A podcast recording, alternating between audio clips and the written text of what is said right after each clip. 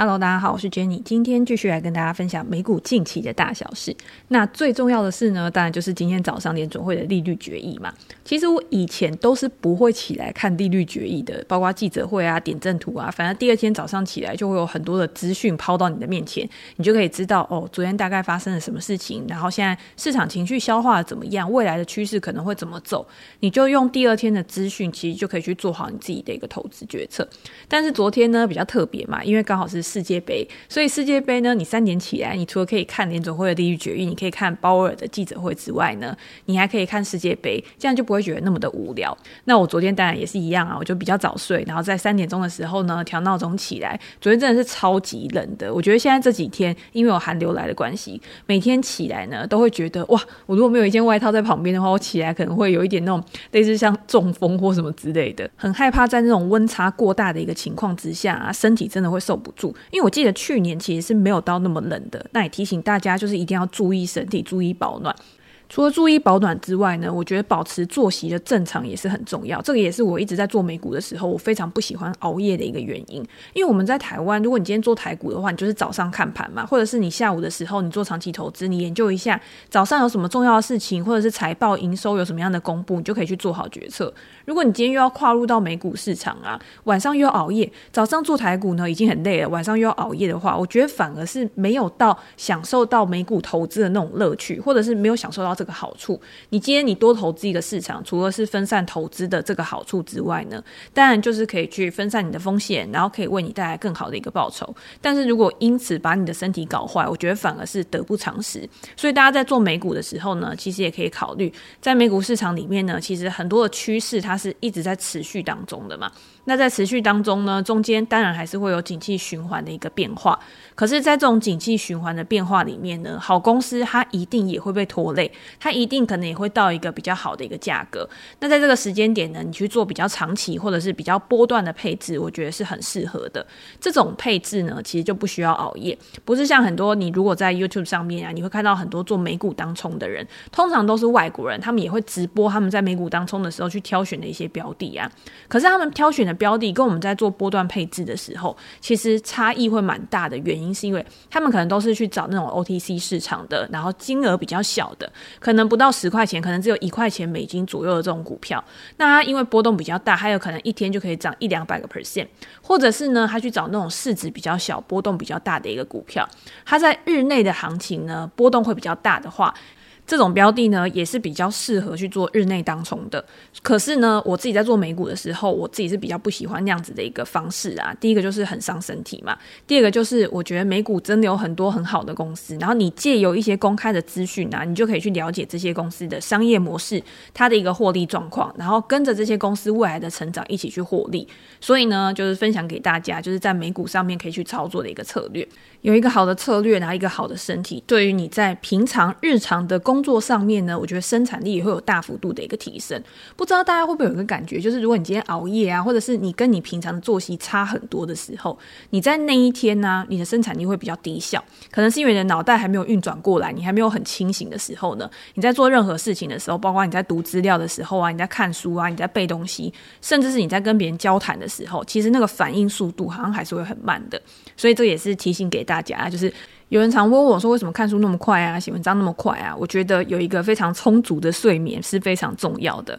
然后呢，还要去调整你自己的一个注意力。你在这一段时间之内呢，你要把你的注意力放在什么东西身上？最好是不要受到外在因素的一个影响。这个也是提升效率很好的一个方式。好，那我们再回归到昨天的美股上面，当然最重要的就是鲍威尔啦。大家昨天如果有在看盘的话，在公布利率决议之后，在鲍威尔开始去跟大家沟通啊，记者会的时候，整个盘市的波动一定是比较大的嘛，因为可能有人问他问题，或者是他讲到什么关键字的时候呢，市场上面就会有一些反应，到底是抛售持股呢，还是赶快买入，赶快去追高？在这个当下呢，如果大家想要去抢短，做一些短线的波段，甚至是非常非常快速的 tick 的交易的时候，其实我觉得是非常不适合的，因为这种不确定性因素太多了。你反而看他讲完之后市场怎么样的反应，其实我觉得反而是比较好的。所以呢，在这里面到底透露出了一些什么讯息？我觉得我们现在要去关注的，当然不是说哦这一次升息几码，像那天发文的时候就有人说，诶，升息两码不是已经确定的事吗？或什么之类的。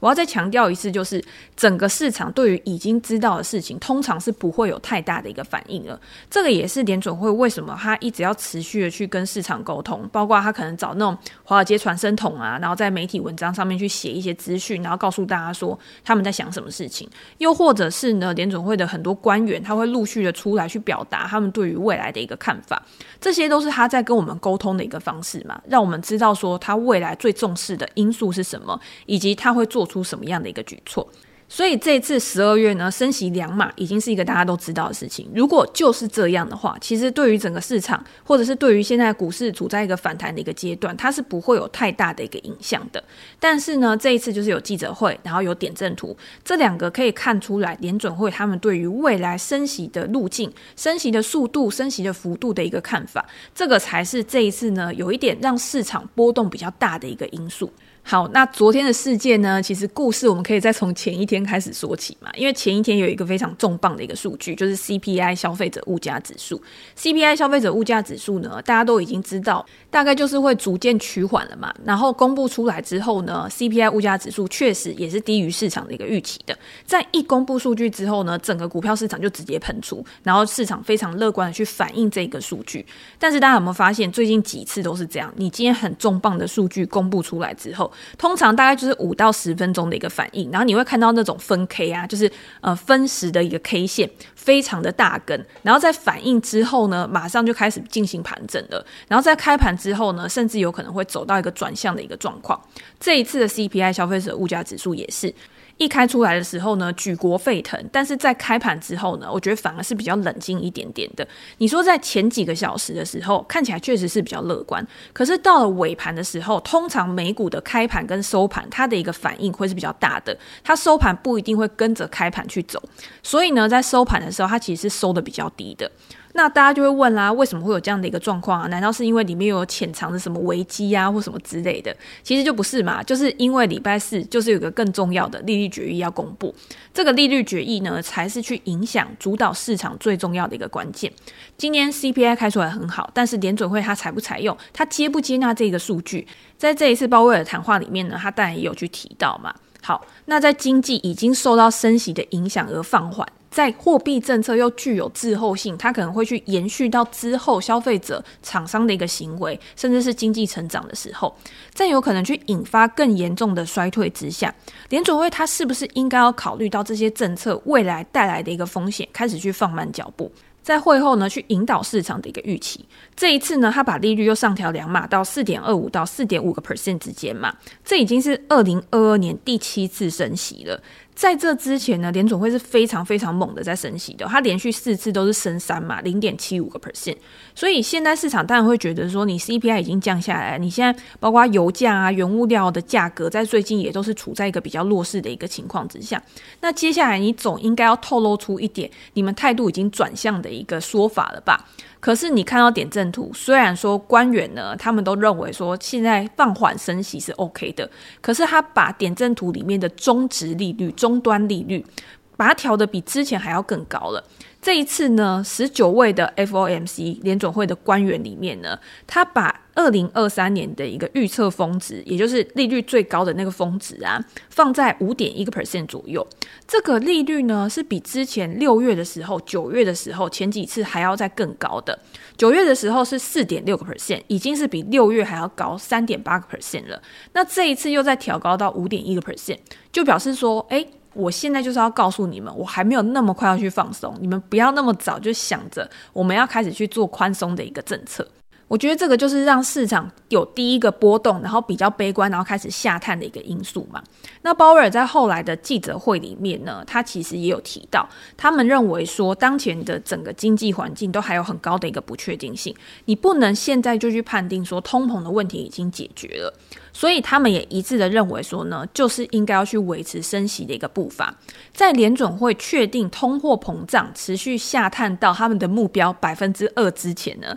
他们不会那么早的开始去考虑降息的事情。那是不是就去打脸了之前有人认为说二零二三年下半年就会开始去降息的这个言论？联准会会告诉你说，你现在去讨论降息就是言之过早，你们要这么快的去做一个乐观的预期。那第二个呢，我觉得会让市场偏向比较悲观的，当然就是这些联准会官员他们对于二零二三年，也就是明年经济成长的一个预测。这个预测值呢，也是在下修，从九月份的一点二个 percent 降到零点五个 percent。大家就会想啦，诶，还是有零点五个 percent 表示经济没有到陷入衰退嘛？可是大家要想哦，哪一个国家会告诉你说，我现在已经确定我明年就是走向衰退了？所以他们这个东西在调整的时候，其实已经是比较保守的一个状况。他们也认为呢，明年的失业率会从之前预测的四点四个 percent 升到四点六个 percent。在 PCE 核心个人消费支出上面呢，他们认为明年会维持在三点五个 percent。相比于九月份，九月份他们认为说这个 PCE 大概是位在三点一个 percent 左右。他们是把这个通膨的指标呢去往上调了。这些都可以看出联准会对于未来他的态度是比较保守的，也反映在他的一个点阵图上面，也反映在他这一次他的一个。言论，他做出的一个决策上面，鲍威尔在会中有提到，他说软着陆呢虽然很困难，但是呢不代表不可能。但是呢，我们这种消费者，我们这种投资人呢，已经看到了，其实你升息就已经是反映在现在当前的资本市场上面，也反映在经济上面了。很多的产业，很多的领域都已经受到冲击了。尤其是美国，虽然说我们看到的一些新闻啊，都是那种大型的科技公司啊、科技巨头啊、新创公司，但是其实主要支撑整个经济，或者是比较占大宗的，它可能都是一些中小企业。那这些中小企业呢，它受到升息的影响一定是更大的。等一下，我们也会讲嘛。今天除了升息会影响到这些中小企业它的一个融资成本之外呢，今天劳动力的上升，你可以看到大型公司都在裁员，可是这些中小企业呢，它目前可能还是处在找不到人的一个阶段。今天大型公司裁员了之后呢，这些人他可能很快就可以去找到另外一个工作岗位，甚至有一些中小企业呢，他可能给的薪资没有到非常好，其他的岗位呢，有一些薪资比较高的，他就马上就跳槽啦。所以现在的劳动力市场。其实还是处在一个非常紧绷的一个状况。虽然说联准会对于未来的通膨仍然有很高的不确定性啊，他们也说我没有办法去掌握后续的发展啊。但是其实，在整个世界、整个社会的一些小部分的地方，其实都已经去显露出他们对于整个经济的一个冲击了。好，那虽然呢，我们刚刚讲的是比较悲观的一个层面，就是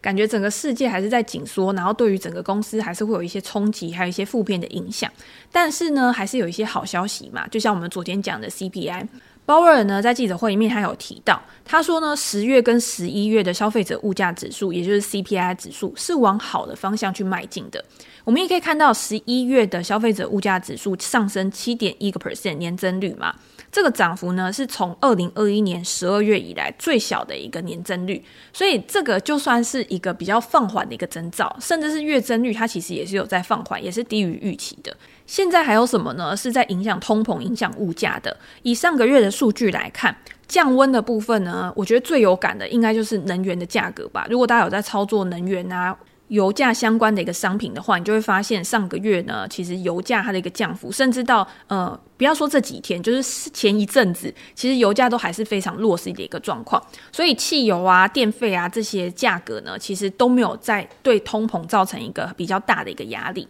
医疗保健服务的月增率呢，则是创历史新高。然后你会看到，在这种买杂货啊，或者是在住房成本啊，这些成本也都还在非常高的一个阶段。现在的食品成本，这些食品成本呢，还是高于疫情之前的一个上升趋势。它的成长呢，还是在加速的。那另外还有一个占比比较大的，就是对整体的通膨贡献最大的，就是住房成本。这个住房成本呢，到目前为止也还在比较高的一个阶段。不过有看到，就是服务类的，可能像机票啊、酒店啊这一类的，这一类就是有出现下滑的一个状况。所以我们可以看到，就是如果今天呢，诶，油价、原物料的价格都在下降的话，其实呢，推升通膨最主要的一个因素就是服务价格的一个上涨嘛。大家可以看到近期的原物料回落，再加上很多的商品啊，或者是供应链因为供需的回稳嘛，甚至是有供过于求的一个现象，都造成这些商品价格的一个下跌。很多的公司呢，因为存货很高，所以去降价促销嘛。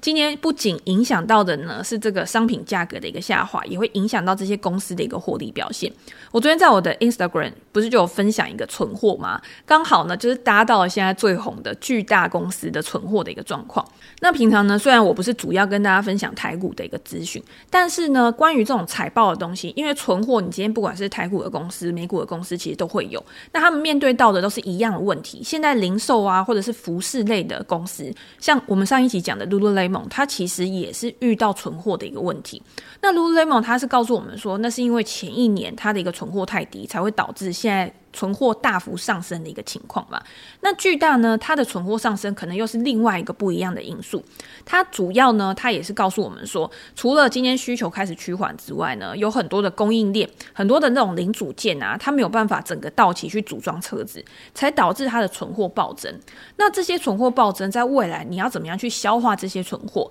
在它的财报上面，你就可以慢慢的去观察。第一个存货影响到的就是你的存货数字上升，你的获利能力是不是会因为你要去打消这些存货而下滑？那再来巨大还有一个大家最关注的就是你的现金流的一个状况，或者是你今天你在你的财务体制上面呢，是不是有受到影响，才会导致你要去跟你的供应商去展延票期？那在这个其中呢，其实我也会有一点不一样的想法，因为。以前我们也是做公司的人嘛，所以因为我也是有做过制造业，所以大家就知道这种制造业啊，其实你跟你的供应链要怎么样去沟通？你知道讲话谁可以最大声吗？就是在这个生产流程之间呢，他的地位、他的一个重要性最高的人，他讲话就可以最大声。今天在景气不好的时候，或者是今天在面临到任何的意外状况的时候，厂商要跟你去展言票期，那第一个你就要想啦。好，你要跟我展延票期是不是？我第一个要评估的就是你这家客户对我来说重不重要。如果你今天对我来说很重要，你占我的这个营收比重很高的话，我当然让你展延啊。我顶多就是晚几个月收到钱而已。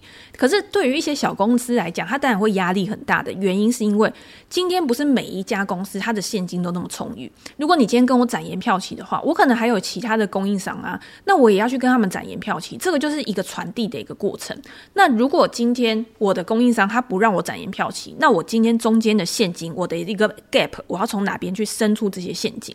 所以巨大呢，他可能也会有遇到这样的一个问题，所以他要防患于未然嘛，他今天不能让他的现金、他的资金去有一个断裂缺口。我觉得这个都是大家可以去观察的。那重点，我今天要去传达的就是，今天巨大呢，它在整个产业链里面呢，它有没有一个定价权？它有没有一个就是非常重要、主导的一个关键地位？如果有的话，那它今天要做出这件事情，它不管去转延票期，它不管去砍订单，甚至它去跟厂商议价，其实它的竞争优势是可以去。帮他作为一个靠背，帮他作为一个支撑的。如果这家公司是一个好公司，他在未来呢，这不过就是一个逆境而已。他在未来搞不好，他还是可以去在情况不会在更坏的一个情况之下，让它有个谷底回升的一个现象。那投资者也不一定马上就要冲过去买他的股票啊，你可以去观察，诶，我下一季啊，我未来的一个表现是怎么样，管理层的说法是怎么样啊，你再去决定就好了。好，这个是题外话，因为这就比较偏向个金啊，就是个别产业企业的一个重点。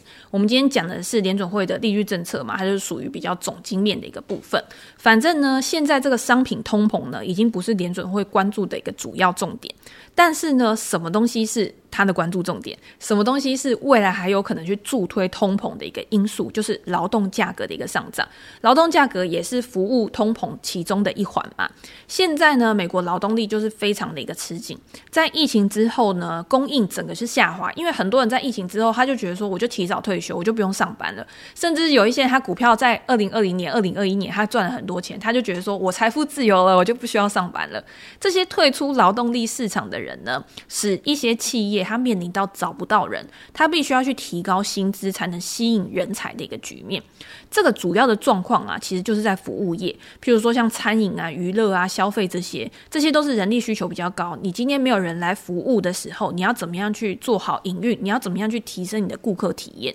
所以呢，他要吸引更多的人来上班，他要吸引更多的人才的话，是不是就应该要去调高他的薪资？就像我前两天也是在我的 Instagram，我不就讲了鼎泰丰的事吗？我就说鼎泰丰虽然去调整他们食物的一个价格，他餐点的一个价格，可是我看到另外一个新闻，就是他在时薪工资上面的调整幅度其实是更大的。大家有去吃过鼎泰丰就知道，你今天一进去啊，没有一个员工是可以闲着的，基本上每一个员工都是非常的机动型的。今天他会随时关注顾客啊，还要去倒茶啊，还要去送餐点点餐啊，所以你今天很少你基本上你是完全不会看到鼎泰丰的员工有坐下来休息的时候。这不是像我们坐办公室，我们坐办公室有的时候你偷懒看一下网拍啊，或者是划一下手机啊，玩一下游戏，有可能都不会被抓到。但是你在鼎泰丰，你站在那边的时候，你有可能把你手机拿出来划吗？所以你今天要怎么样去吸引人，甚至是年轻人，他不会想要去做这种那么劳动的一个工作。那它只有唯有去提高它的一个价格，才有办法去吸引供给。那同样的，你套用到整个劳动市场上面也是一样。上个月呢，我们如果去看就业的数据的话，你可以看到美国平均时薪成长了零点六个 percent，这在过去三个月都维持在一个增长的一个局面。那鲍威尔就有讲啦，他说现在工资就是驱动服务通胀的一个因素。而且这个现象呢，有可能会维持一段时间。当他们看到劳动力市场真的走软了，真的放缓了，他们才能证明说通膨问题真的缓解了。另外一个，我觉得去推升现在服务通膨的，可是在未来呢，你可见到的未来，可能在明年第一季你就可以看到的是住房的成本。所以这个呢，其实你也应该要关注。但是呢，它在未来其实比较不会成为去推升通膨的一个重点。房价呢，在最近几个月大家可以看到嘛，就是呈现一个下滑的趋势。因为美国的一个房贷利率呢，其实就是一直在创高，现在是有回落的啦。之前有到七个 percent 以上嘛，现在有回落。但是呢，房租它是跟房价会同步的，只是呢，因为房租通常我们都知道，就是一年一千啊，或几年一千这样子。在未来呢，如果今天房价下滑的话，那当合约到期的时候，你要重新签订，你是不是就会跟房东可能有议价？以前是卖方市场，现在变买方市场了。所以呢，在重新签订之后呢，住房的成本呢也会开始放缓，它的年增率呢其实也会开始逐渐的一个放缓。好。那所以呢，现在我们重点要关注的，当然就是就业市场，当然就是住房的一个市场。因为之前去推升价格的呢，包括油价啊、二手车啊这些，这些感觉不是现在最主要的一个问题。那也因为呢，可能就业市场啊，或者是呃服务通膨的一个状况呢，联总会他还没有办法很好去做预估，所以鲍威尔他也强调说，我们不得不在一段时间内呢，采取这种限制性政策的一个立场。因为历史警告我们说，不要过早的去放松政策。他认为呢，未来每一次的一个数据，包括就业数据啊，或者是经济成长率的这些数据啊，通膨的一个数据啊，都会去影响他们在明年的货币政策。那这些东西呢，可能就是对投资人来说，也是不确定性比较高的。我觉得对我来说啦，我觉得这个也表示说。呃，鲍威尔他传递出一个讯息，就是未来什么事情都有可能发生。未来呢，有可能任何时间点呢都会有转折，他们会抱持着更灵活的态度去应变，更弹性调整的一个态度。这个对投资人来说呢是好消息，可是某个层面来说呢也是坏消息。怎么说呢？这个就是我自己个人的一个看法。我觉得好消息是，当未来物价如果真的就像当前趋势一样，我就是呈现一个下滑的一个趋势。然后劳动力市场呢，也真的因为升息的关系，然后开始去放缓。那联总会的态度呢？他当然在之后就可以去做一个转换嘛。大家要想哦，在去年的时候，他还说通膨是暂时的；在今年呢，马上就说通膨是一个很严重的问题。在去年呢，还觉得不会这么快的去升息，升息的速度不会那么快，幅度不会这么大。但是在今年呢，随随便便就给你从呃接近零 percent，然后上升到现在已经是快要五个 percent，终止利率可能会更高的一个状况。他们也是在边走边看嘛。虽然说我们没有办法去预测未来会怎么样，但是我们是可以去做好准备。对，我们有心理建设之后呢，我们对于任何的意外，未来我觉得应该就是好的意外啦。那这样子，我们的接受幅度应该也会比较高。但是坏消息是什么呢？坏消息就是。今天呢，市场对于这些数据的敏感度也会变得更高。今年以来呢，每次只要有大数据公布的时候，市场的波动幅度也就是会特别剧烈。日内大幅波动之后呢，最后尾盘可以直接收低啊，或者是尾盘其实就是不涨不跌啊，这种状况都是常有的事情，所以会让投资人觉得好像一直没有办法去走出一个趋势嘛。当行情波动，但是呢又没有显著的方向去展开。不是像之前，要么就是很洒脱的下跌，要么就是直接 V 转，然后一直不断往上冲。现在呢，就是一直在震荡的一个区间，有的时候涨几天，然后突然一根大跌，又或者是跌几天之后，突然又给你一根暴冲。这种时候呢，投资人在选股上面的难度，它一定是会增加的。这种就是比较不好的一个坏消息吧。那大盘呢，虽然我们都知道长期的趋势就是往上的嘛，你现在如果它在这边震呢，或许也是一个抄底啊、长期投资啊、布局的一个好机会。但是短期间。呢，它就是有可能处在一个震荡整理。那以类股来说呢，资金的转换，它可能会让类股轮动的现象也会比较明显。那我们对于整个大盘或者是产业的一个变化啊，公司的一个变化，你的敏感度应该也是要更高。你要去挑到好的公司，你想要获取超额报酬的时候呢，我们就需要花更多的时间在研究基本面上面嘛。那我觉得比较大方向的一个分类，就是比较简单的分类啦。哪一些是对利率的敏感性比较低的产业，它可能比较属于那种防御型的产业啊，在现阶段可能就会比较受到市场的一个青睐嘛。譬如说像是健康照护啊、必需消费类这种，这种因为它就是一直有持续性的需求，它就是很稳定的，它的营收可能没有到特别的突出，但是呢，它就是营收很稳定，然后现金流很稳定，它的一个表现呢，在这一段。时间它的表现可能就会比较好，但是呢，另外一边就是对利率的敏感性比较高的，它可能属于更积极型的一个标的，它可能就会受到这种影响的程度更为滞后。它可能未来如果今天联准会真的转向了，它受到几率比较大，但是呢，这种东西是你没有办法预测在什么时间点会发生的。比如说，对于一些小型成长股来说，你可能就要去细看这些公司的营运表现，你要从财报去找说哪一些公司它具有更好的、更大的一个成长前景。今年以来呢，有很多那种跌烂的成长股嘛。可是如果你去看前阵子它公布的财报，有一些公布出来还不错的，它后来呢，它就有蛮大的一个涨幅的，它可能可以有超过三四十个 percent 的一个反弹。但是因为它之前下跌的幅度已经太大了，所以现在就算它的股价从低点反弹的大概三四十个 percent，它还是没有办法跟之前的一个估值相比。如果今天大家要去抄底这一类的股票啊，第一个就是我们之前有分享过嘛，你今天要去看它的基本面。然后看它的产业前景，看它有没有资金去进场，有没有一些大型的资金去进驻啊，让它有止跌的一个状况。再来呢，你要去评估它未来的营收跟获利的可持续性。这些可持续性呢，是它涨势可不可以去延伸的一些关键。但是呢，现在在 Podcast 里面没有办法一档一档去跟大家分享。反正呢，我觉得对于这些小型成长股来说，这些公司现在就处在一个逆风的阶段嘛，能在这些逆风的阶段还可以去维持它的营收成长率的表现，或者是你看到他们的营收成长率有落底回升的一个现象，我觉得都是非常重要的一个讯号。好，那最后呢，再跟大家分享一下，就是除了股票市场之外，大家还可以在昨天的会议之后呢，因为已经要迈入到年底，然后迈入到明年了，还有什么样的指标可以去观察？我觉得第一个就是美元，第二个就是债券。因为美元跟债券其实它也是一个我觉得蛮重要的一个指标，去引导整个市场的方向，或者是在我们对于联准会未来政策的预期之下呢，他们其实也会有相同步的一个走势。美元之前我们已经提到过很多次啦，其实除了今年以来。也就是二月以来的惯性被打破之后呢，它就是维持在一个比较弱势的一个格局。然后呢，你会看到联准会它在释出一些比较鹰派的消息之后呢，它也没有办法去激励美元上涨。这个就有可能是预期未来它不会有再更强力的一个紧缩，或是对于未来整个美国经济呢比较走软、比较趋缓的一个预期所导致的。但是呢，我认为现在这个阶段，其实之前也跟大家分享过，你今天美元它是全世界通用的货币，它是全世界就是最强的国家家的一个通用的一个货币，它当然某一个层面也是代表一家一个国力的一个象征嘛。所以你今天我觉得美元要有那种在直线式的下探，我觉得是比较难的。我一直之前有强调，就是我觉得到这种关键水位啊，我觉得它现在就是在一个蛮重要的一个关键水位。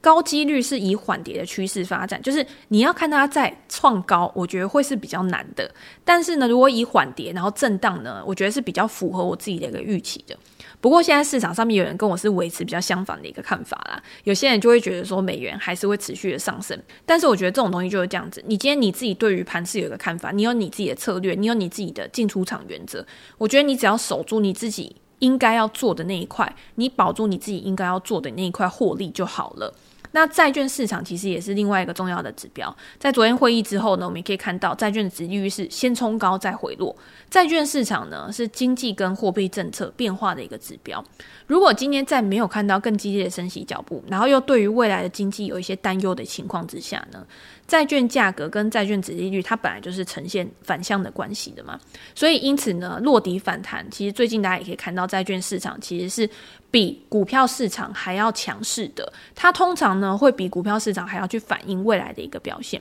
所以我觉得这也是一个前瞻指标，或者是甚至是之前有跟大家分享过，你今天要怎么样去配置债券啊？大家可以去听我之前的有一集叫做“股债期权”吧，那一集呢就有讲我对债券的一个看法，甚至是我在前一两集的时候也有跟大家分享我自己在配置债券的时候，我是配置哪一些债券，到底是政府公债比较好呢，还是公司债比较好？有兴趣的呢，可以再回去听我前面几集。那这边呢，最后也跟大家分享一本书，我觉得这本书其实就是今年。最后呢，有几本大书真的都非常值得看的。那这一本书其实我也是推荐人，然后我也有在 Facebook 上面跟大家分享。但是大家如果想要我去看心得或怎么之类，我就觉得说这一本书其实就已经是 Benanke 他自己在他在位联总会主席，或者是他对于整个货币史联总会政策的一个更迭的一个整理。如果你今天又要再把它浓缩成你自己的心得，我觉得真的就是有一点玷污这本书。我觉得大家一定要去看这种非常重要，然后。非常指标性人物写的书，你才会了解整个历史的一个脉络，才会了解说联准会主席他们在位的时候啊。他们是怎么样去评估当下的一个经济市场状况，然后去做出他们的决策，甚至是后来呢，你会发现零八年之后呢，如果今天遇到一个什么重大的状况，他们可能会有一些创新的货币政策出来。像 Bernanke 他就是 QE 嘛，你今天要怎么样去用非常大量的一个宽松政策，然后去把整个经济、整个市场去救回来。那当然也是因为这样子，然后在今年的时候得了诺贝尔奖。那这一本书呢？这本书的书名叫做《伯南克谈联准会二十一世纪货币政策》，里面呢就是从我们知道的一九七零年以来的大通膨，然后今天福尔克他怎么样去压抑这个通膨？他当初也是力排众议，因为通膨的问题就是一直没有办法去解决嘛。他上位之后呢，你要怎么样真的用那种非常强烈的手段去把通膨压下来，然后再把通膨维持到比较稳定的一个阶段的时候呢，后来格林斯潘就来接任他的位置。那格林斯潘的任务呢，就是我要怎么样把通膨维持在稳定之下呢？我要可以去创造一个呃很好的经济成长的一个环境。但是大家也知道，后来也有一些呃意外的状况啊，包括什么科技泡沫啊，这些非理性繁荣啊。然后呢，在大幅的降息之后呢，又是怎么样去激励了整个房地产市场，然后引导到后来零八年的金融危机，整个次贷的风暴，整个次贷房屋的一个泡沫，然后去戳破了之后呢，然后造成市场上面非常大的一个金融海啸。整个全世界呢，它已经是互联互通的，美国的问题已经变成全世界的一个问题。然后呢，包括欧债啊，其实。后续呢，都会有一连串，就是你每做一个决策的时候，或者是今天整个金融体系，美国的金融体系跟欧洲的金融体系，它有一个非常深度的一个连接。大家如果要再去深入了解的话，我自己也还蛮推荐达利欧的《大债危机》，然后跟巴奇有另外出一本《崩盘》，然后那本《崩盘》里面呢也有讲这些呃交错，就是经济政治之间角力的一个交错啊。我在我的网站上面其实有写过心得。那大家都知道，零八年后来金融危机之后呢，就是靠几次的一个 QE 去把整个经济救起来，然后我们就这样一路走过来嘛，然后到了二零二零年新冠疫情，然后又开始无限 QE。也是因为这样子大举的一个救市呢，货币的一个泛滥呢，然后造成整个资产价格的一个膨胀。那疫情呢，又导致整个通膨，再加上后来乌俄战争的一个状况。其实现在的世界呢，跟以前的世界真的是有蛮不一样的改变。但是呢，大家都知道历史呢，它就是会重复用类似的形态发生的嘛。你今天在面对到这些状况，虽然说引导他们去爆发的原因都不一样，但是在事后处理的时候呢，其实他们处理的模式其实都还蛮像的。那我们就是可以借由这些历史的经验，然后在看这本书的时候呢，你去了解说，哦，原来过去的人他是怎么样走过来的，有哪一些金融的工具可以去做应用，甚至在未来呢，我们真的因为联准会现在过度强力的升息，然后造成金融危机的时候，我们又可以怎么样去做准备？然后呢，在这种经济陷入到危机时刻的时候呢，联准会它在什么样的时机点，又或者是在什么样的状况之下呢，它又会再出手？这个呢，就是看书之后呢，你就会慢慢去体会，慢慢去品味到这其中的一个奥妙。那当然也是会帮自己扩展很大的一个能力圈，去建构很多总体经济方面的一个知识。我觉得是非常理论加上实物的一本书。那大家可以再去看一下介绍。好，那今天就先跟大家分享到这边。如果大家有任何的想法，或者是想要讨论的主题的话，也欢迎在留言给我评价。我们在之后的 podcast 可以再拿出来做讨论。那今天就先这样喽，拜拜。